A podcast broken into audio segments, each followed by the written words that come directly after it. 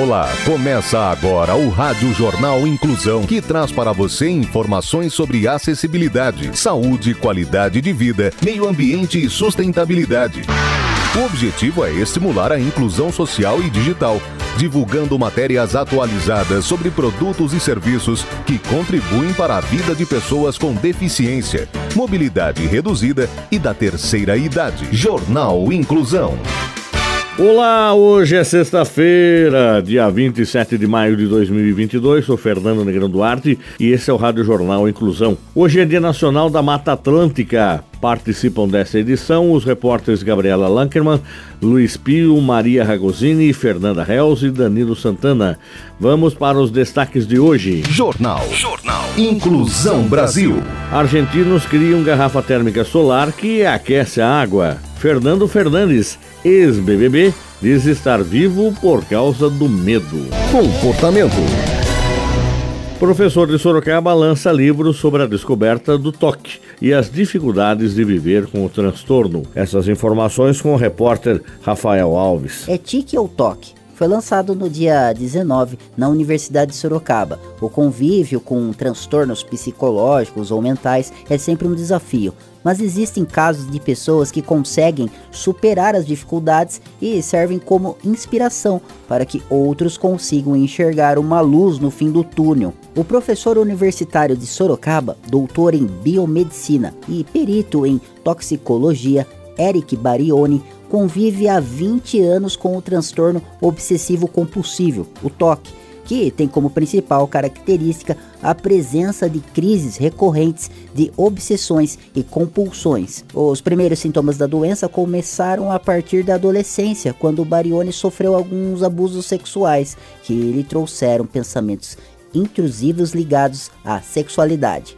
As dificuldades continuaram até a sua vida profissional, onde o toque começou a gerar autossabotagem. Porém, Barioni conseguiu orientação para pedir ajuda médica e psicológica e hoje faz tratamento com medicamentos específicos para o transtorno e também para a ansiedade. Eric reforça também o papel da família no apoio às pessoas que passam por isso e para que fiquem mais atentas à saúde mental da criança e dos adolescentes. Eu acho que o principal conselho para quem acredita ser portador do toque é conversar com outras pessoas que sejam portadoras, procurar um psicólogo, procurar um profissional médico, psiquiatra e conversar, conversar com a família. Isso é muito importante e as famílias têm um papel muito importante, observando os seus jovens adolescentes, as suas crianças e comportamentos que possam chamar a tua atenção, repetitivos e etc. Hoje em dia, a gente tem muito adolescente sofrendo com ansiedade, depressão e, e, não é uma não é uma particularidade talvez do hoje em dia, mas é uma particularidade minha ter um contato próximo com jovens, adolescentes e ver o quanto eles sofrem e precisam do nosso cuidado.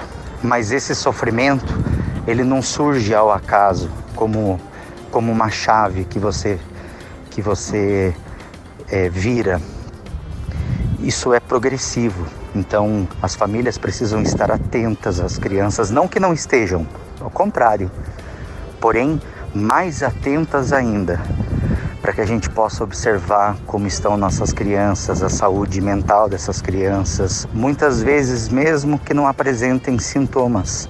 Isso vale também para as escolas, porque se a gente conseguir, desde o início, identificar possíveis pontos que venham a ser problemas, é, que possam se tornar doenças, a gente consegue reverter parte desse sofrimento que os jovens enfrentam na adolescência.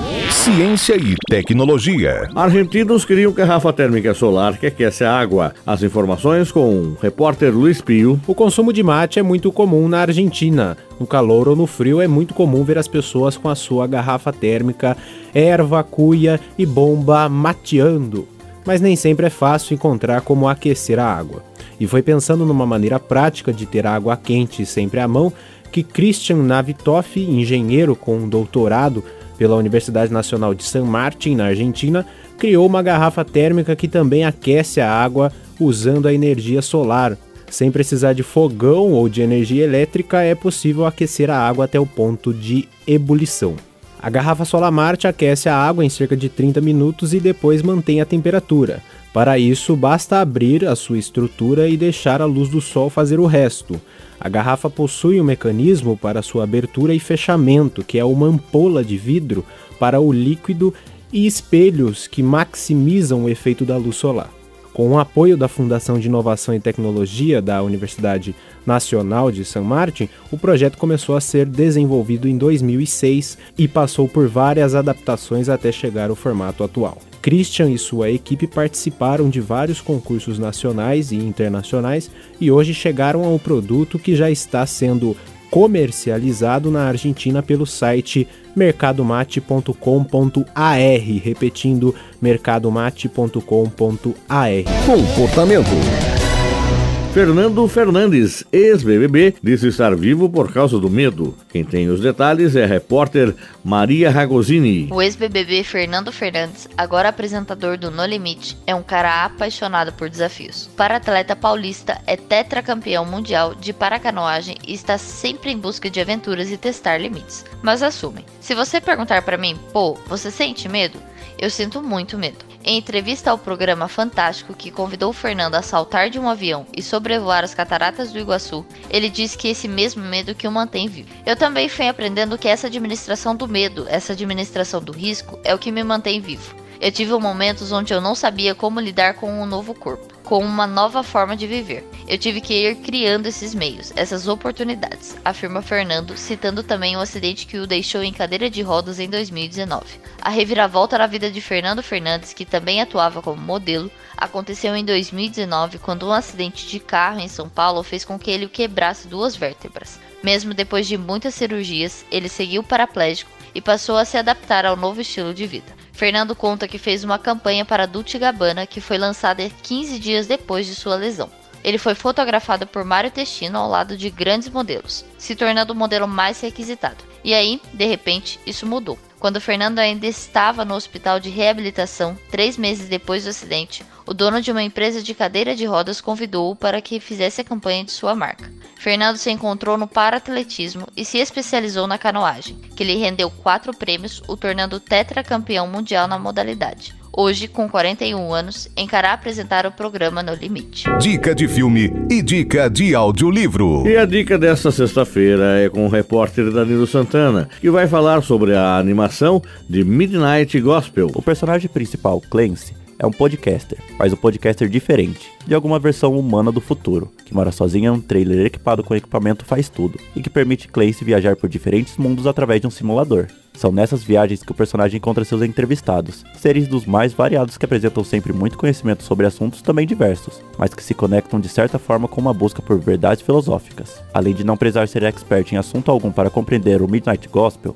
o magnetismo que faz você emendar episódio atrás de episódio está em como todos esses assuntos são tratados, tocando questões que qualquer pessoa deve enfrentar um dia na vida: medo, lições, sofrimentos, dúvidas, tristezas, questionamentos sobre perdão ou vingança, o enfrentamento inevitável da morte. Apesar de ser uma animação, é voltado para o público adulto e você pode assistir no Netflix. E tem uma tem uma, uma frase, eu não sei quem foi que disse ela, e ela disse que a meditação é a preparação para a morte. Eu acho que é verdade. A meditação é uma prática espiritual. Jornal Inclusão Brasil. O Rádio Jornal Inclusão de hoje termina aqui. Você também pode escutar o Rádio Jornal Inclusão em formato de podcast no Spotify. Se quiser entrar em contato com a gente, envie um e-mail para radioniso.br, radioniso.br ou pelo nosso WhatsApp. O número é 15 99724 3329. Repetindo, 15 99724 3329. Obrigado pela audiência e até o próximo programa. Termina aqui o Rádio Jornal Inclusão, um projeto de extensão universitária da Agência de Comunicação da Universidade de Sorocaba. Jornalista responsável e apresentação, professor Fernando Negrão Duarte. Reportagens, Agência de Comunicação da Universidade de Sorocaba. Gravado no Laboratório de Comunicação da Universidade de Sorocaba, com edição de Douglas Vale e coordenação técnica de Luiz Rodrigues. Até a próxima edição.